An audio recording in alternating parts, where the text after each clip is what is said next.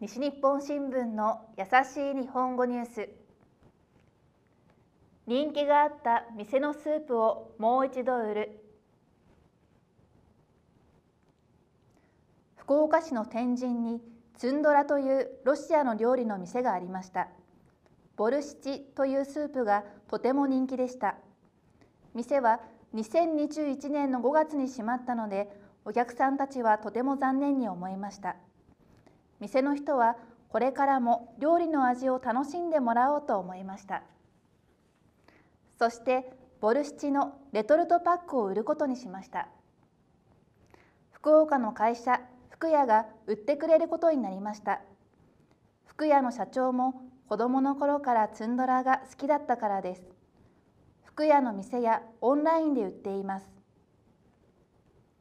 以上西日本新聞の優しい日本語ニュースでした。